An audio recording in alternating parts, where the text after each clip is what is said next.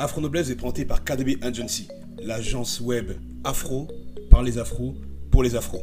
Site web, podcast, réseaux sociaux, logo, on s'occupe de tout.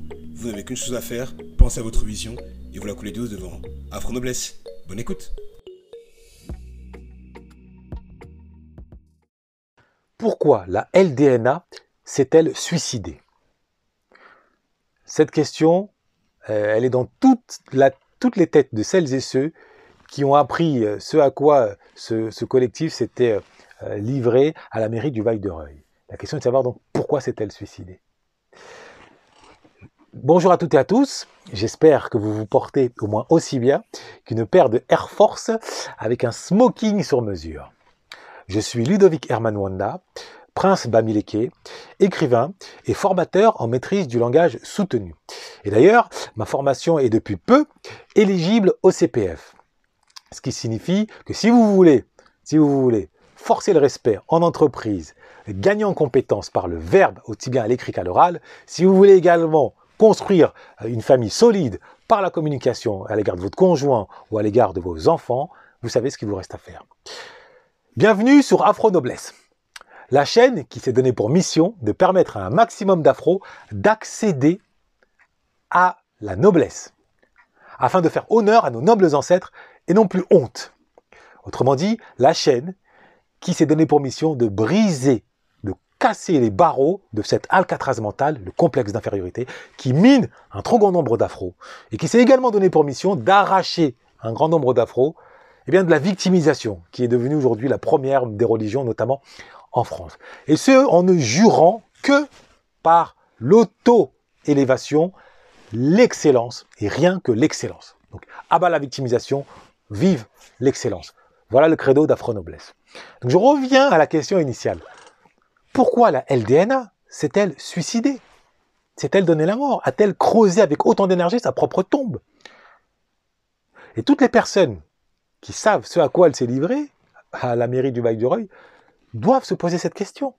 Dans la mesure où, comment peut-on, se lever un matin, décider de se rendre à une mairie, de mettre en place une, euh, mener pardon, une opération coup de poing, et croire que l'État, que l'État français, va nous laisser euh, vaquer à nos occupations? Non. À moins d'avoir un neurone dans le coma dans, son esprit ou d'être totalement bourré, impossible de ne pas faire le lien entre une, telle action et la conséquence directe, à savoir la dissolution euh, euh, déclenchée et décidée par le ministère de l'Intérieur. Donc la question est de savoir, d'ailleurs, non pas si c'est bien, si c'est mal, hein. la chaîne n'est pas une chaîne à caractère moral, je ne suis pas un tribunal. Euh, condamner la pomme pourrie, c'est bien. Comprendre les racines du pommier, c'est mieux. Et moi, je fais partie de ceux qui préfèrent comprendre les racines du pommier. Donc à ce titre, on, veut savoir pourquoi mener une telle opération quand on sait que c'est une opération suicide d'un point de vue politique, institutionnel, culturel. Moi, je vois deux, deux explications, deux réponses qui se complètent. La première, c'est que la LDNA pense, comme certaines personnes, que la fin justifie les moyens. Elle pense que, sous prétexte qu'elle poursuit une noble cause, défendre euh, les individus afro euh, euh, qui font l'objet d'attaques à caractère racial, que ce soit d'attaques individuelles ou collectives, comme ça a été le cas à, Vague de Reuil via l'expédition punitive qu'a cherché à conduire la communauté kurde. Donc elle pense que la fin justifie les moyens. Ce qui est une grave erreur. Ce qui est une grave erreur. Dans un état de droit, la fin ne justifie pas les moyens. Le moyen physique, les moyens de la violence, est le domaine réservé de l'État qu'on le veuille ou non. Qu'on le veuille ou non. Si on ne le veut pas, c'est-à-dire que si on épouse sa seule autorité, si on considère qu'on peut se faire justice soi-même, à ce moment-là, on est en marge. Et ceux qui ont euh, épousé cette philosophie-là, allant jusqu'au bout de la logique, ce sont les anarchistes au détour au début du XXe siècle ou les terroristes plus récemment.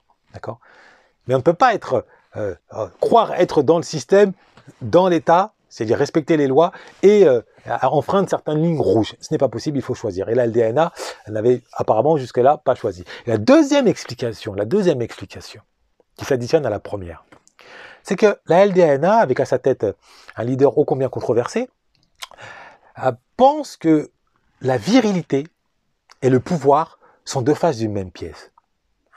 Or, rien n'est plus faux.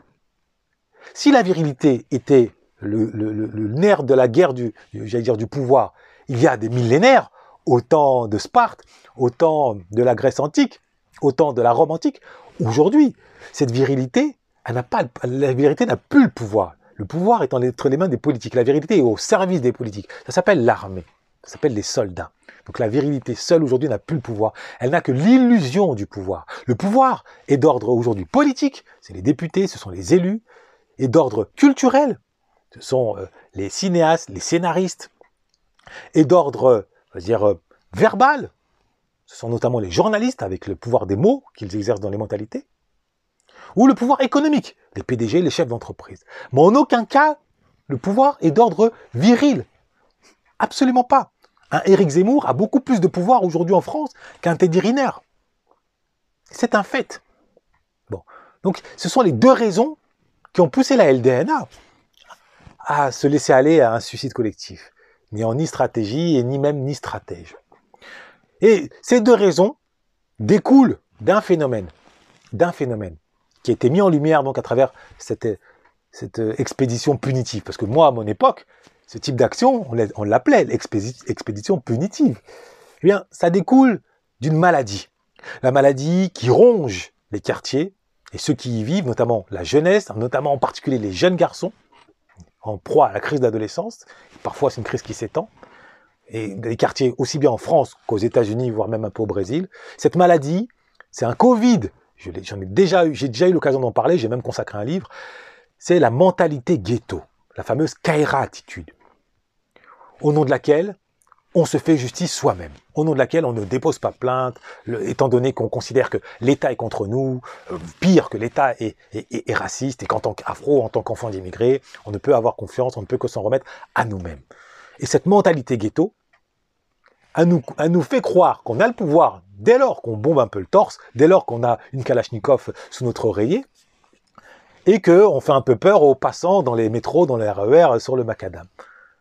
L'ennui, c'est que cette illusion est de courte durée, en tout cas ne s'éternise pas. Elle s'achève soit dans l'autodestruction, on se fait refroidir par un autre, par un autre Kaira, c'est euh, ce qui se passe tous les jours à Marseille, c'est ce qui se passe dans un bon nombre, bon nombre de cités, Kiri James en avait parlé, euh, quatre planches ou quatre murs, ou soit l'État, par l'État, on est interrompu sèchement par l'État qui nous envoie à l'ombre pour de nombreuses années suite à un acte hyper viril d'agression, euh, un racket, euh, parfois même un, meurtre. Donc la LDNA, c'était l'incarnation de cela. C'est-à-dire que la mentalité ghetto, certes au service d'une cause noble, mais n'empêche que ça restait la mentalité ghetto. Il suffit de regarder le leader. Il présentait tous les codes, il présente tous les codes de la Kaira attitude, même si lui s'en défend, même si il pense euh, obéir au code de UN Newton, lunettes de soleil, béret. Euh, mais son ton, son attitude, sa démarche, tous ces codes-là sont des codes qu'on rencontre dans les clips de gangsta rap et non pas à l'Assemblée nationale. Ce ne sont pas les codes qu'ont épousé un Thomas Sankara, un Aimé Césaire, un Malcolm X, un Martin Luther King, un Nelson Mandela, et tous les grands noms qui ont œuvré au nom d'une cause noble. Non, ce sont des codes que l'on rencontre uniquement derrière euh, des caméras où il s'agit de faire bing, bing, bang, bang, badaboum, etc. Mais que dans les faits, il n'y a aucun pouvoir, pas de pouvoir académique. Quels sont ses diplômes? Pas de pouvoir politique. Quel est son pouvoir euh, euh, d'action à ce niveau-là? A-t-il un lobby derrière lui? Pas de pouvoir culturel. Où sont ses journaux? Où sont ses livres? Donc en somme, le pouvoir de la mentalité ghetto, c'est le pouvoir du macadam, c'est l'illusion. Et nous, à travers cette action-là, menée par la LDNA, cette action suicide, nous devons, nous, en tant qu'afro, comprendre que cette logique-là, c'est une logique d'adolescent. Et l'adolescence, ce n'est pas quelque chose d'éternel. L'adolescence, c'est un temps. Quand on a 15 ans, quand on a 20 ans, mais ça ne produit rien de positif. Ça ne produit rien de positif. Nous devons impérativement nous soigner, nous en libérer. Cette mentalité ghetto-là, c'est notre cancer.